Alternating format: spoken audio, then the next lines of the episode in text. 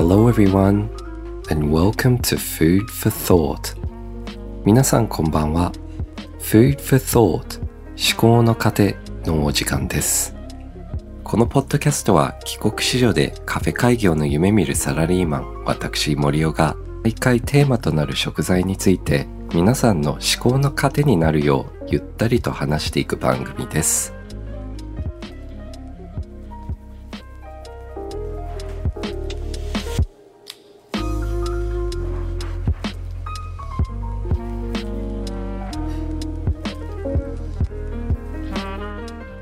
はい、えー、前回の配信の冒頭にワールドカップの日本戦の予想をさせていただきましたがちょうどクロアチア戦ですね。確かこちら日本が勝つと予想いたしましたがまさかの外れましたね。大外れでしたね。まあ日本もだいぶいい試合だったなぁと思ってまして結構ちゃんと攻撃もされてましたし通用してたとこは通用してたと僕は思いましたし皆さん諦めなかった。いや本当に延長にも入ってそのままがむしゃらに疲れ切ってた選手はいらっしゃったんですけどそれでも気持ちは負けなかったのはすごく、誇りに思えることではないかと思いました。やっぱりペナルティっていうのは日本の課題ですね。もう日本人の性質上の問題というか課題ではないですかね。これは致し方ないというところでまさしく日本に必要なのは真のエゴイストブルーロックですね。これではないでしょうか。僕はブルーロックもうワールドカップ前からえー、アニメにもなる前に今絶賛アニメが、えー、放送中なんですけど漫画の段階からドハマりしてしまっててですね。今回のユニフォームもブルーロックの作者さんがデザインされたと聞いたらもう即買いしましたね。それによってなんかあの付録でですねこれカードステッカーがこちらですね。付録でユニフォームとついてきたんですけど5枚ぐらいついてました。でもですねちょっとダブりがあったんですよね。一つキラキラカードがありましてこれ運よく、えー、潔陽一カードナンバーで言うと27番。あと、えー、なるはやくん15番。国神くん35番。あと潔くんがあと2枚入ってたんですよね。ちょっと27番ダブってたり別アングルの潔くんが入ってたんですけどえー、ちょっとこのダブっている潔くんをぜひとも交換できればと思いますので視聴いただいている方でこのブルーロックカードを交換したいっていう方はぜひとも DM の方をお願いできればと思います。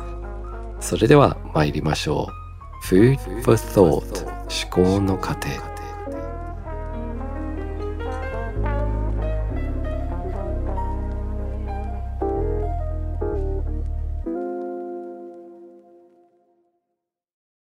このポッドキャストは各週で配信していますので、皆さんがお聞きになっている時は、すでに12月半ばもう、えー、クリスマスが間近ではないですかね。ということで、今日はですね、ラーメンの話をしたいと思います。はい。クリスマスとは全く関係ない話ですね。えー、この冒頭のオープニングセリフ、えー、作家の松原さんが書いていただいたんですけど、いかがなものでしょうか？まあ、あの、僕の中でラーメンって最高の一人飯だと思うんですよね。もうあの、包容されてる感じあるじゃないですか、スープと麺が。だから結構東京とか、えー、そのなんですかね、大きい町ってラーメンが人気だと思うんですけど、一人暮らしが多いところがやっぱりラーメン激戦区だったりするじゃないですか。学生街だったり。それってやっぱり家庭の料理、えー、自炊だったり家庭の料理食べれない方がラーメン食べたがる。なので、クリぼっちの方もぜひラーメンを食べて、えー、抱擁されていかがでしょうか まあ、なんでラーメンの話を今回するかというと、実は先日僕、ラーメン屋さんのドキュメンタリーを拝見したんですよね。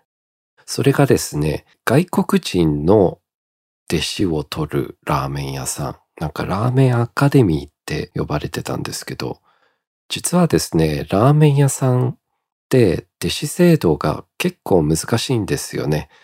えー、それはなぜかというと、その弟子がそのまま独立してしまって、競合になってしまう可能性があるからではないかとドキュメンタリーでも言ってたんですけど、なんか一回、ケンコバさんがですね、滑らない話で、美味しいラーメン屋さんを家の近くで近所で見つけて、で、そこで食べてたら、店主の人がずっとじーっと見てて、あ、芸能人ケンコバだってバレたと思ったら、その店主がケンコバさんに向いて、さてお前は、ラーメン屋だろうって言って、出ていけって言われたんですよね。それぐらいやっぱり店主って味盗まれるのが嫌だと思うんですけど、そういうこともあって、基本的にはそのオーナーさん以外はバイトだったりするんです。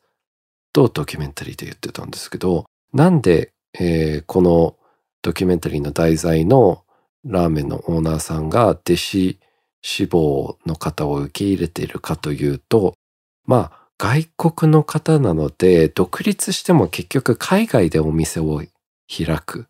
えー、それによって、まあ、競合にならないですし、その味が海外に伝わったら、まあ、日本に旅行できたら逆にいい宣伝になるんではないかとも言ってましたね。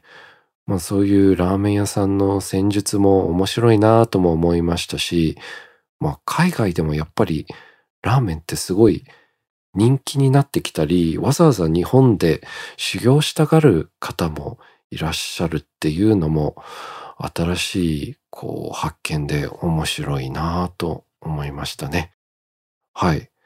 で、そのラーメンの、まあ、海外でのラーメン事情なんですけど、構いろんなところで今流行ってますね。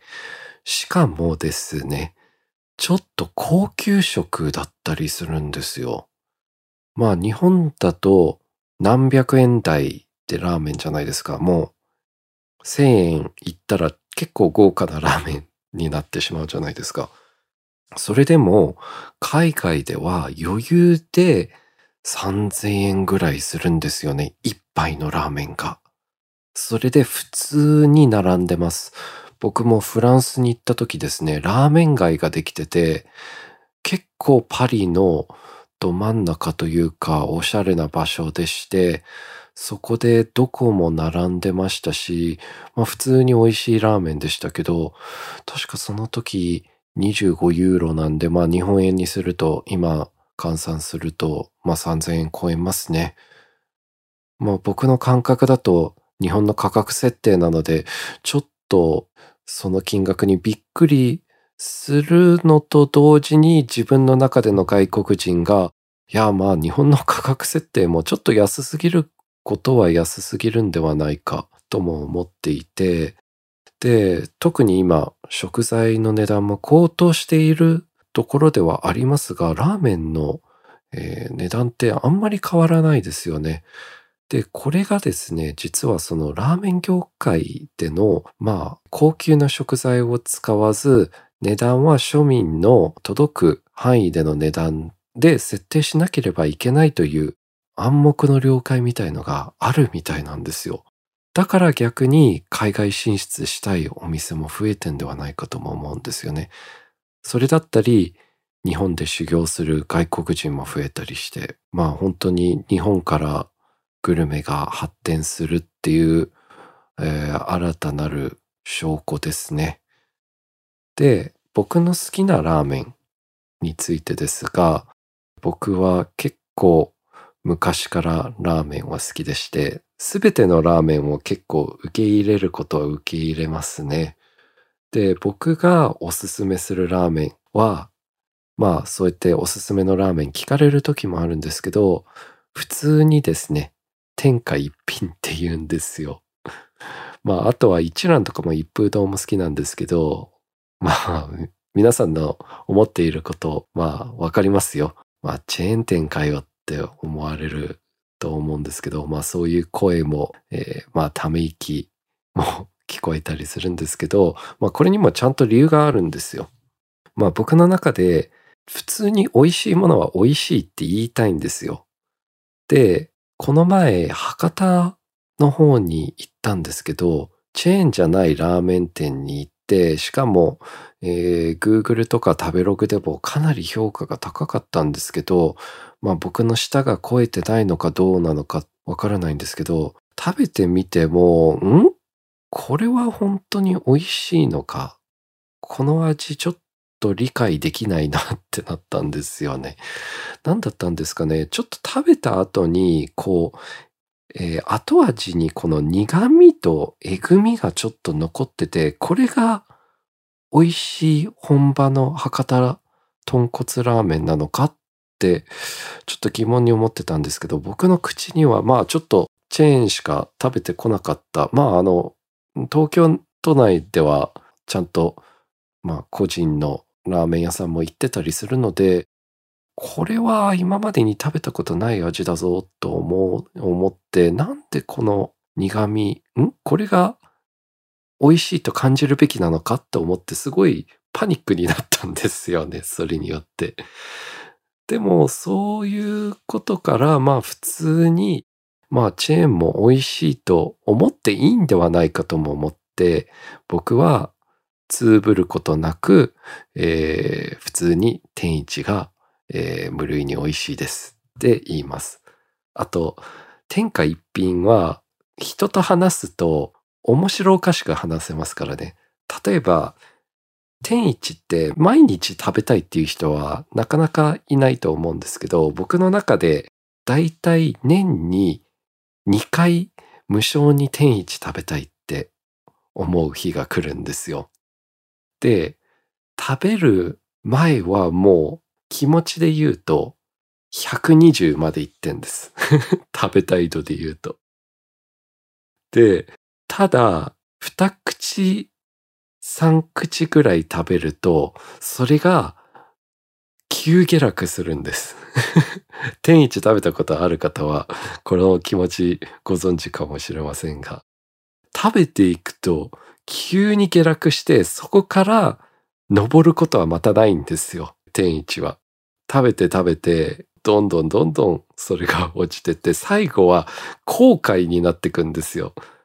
一杯飲み干した後に。もう残さないんですよ。天一のスープは。必ず誰も残さないんですよ。それでも食べ続ける。で、本当にその、どん底に当たって後悔してもう二度と食べたくないと思いつつ、次の日にまたその2回目の天一無償に食べたいっていう120%に上るっていう本当にすごいこの中毒性があるんですよね。あと、天一って皆さん訳すじゃないですか。天下一品から天一を取ると残されるのがいわば下品ですよね。これ面白いか大丈夫ですかね。はい。っていうのもあって、僕は天一好きです。あと、天一はラーメンももちろん美味しいんですけど、ラーメン以外にカレーも美味しいです。で、ちょっとこのカレーのスープを、あ、カレーのルーをスープに混ぜると、またこれで味変で美味しいんですよね。あと、人によっては唐揚げ美味しいって言うんですけど、僕はお店と日によって唐揚げの味が全然変わってくると思うんですよ。なので、あの、とあるインフルエンサーの方が、えー、天一の唐揚げ、今日の唐揚げっていうことをやられてて、それで、あ、超わかると思いました。本当に日によって味と、もう一個要素確かあったと思うんですけど、本当に味は変わります。はい。ということで、今回は天一の話ではないですね。えー、ラーメンの話でした。Food for thought それでですね、今回もリスナーさんからメッセージの本を募集しました。テーマは好きなラーメンチェーンは？ということで、早速いくつか紹介していきたいと思います。今回もたくさんの回答ありがとうございます。最近本当に回答が多くて嬉しいです。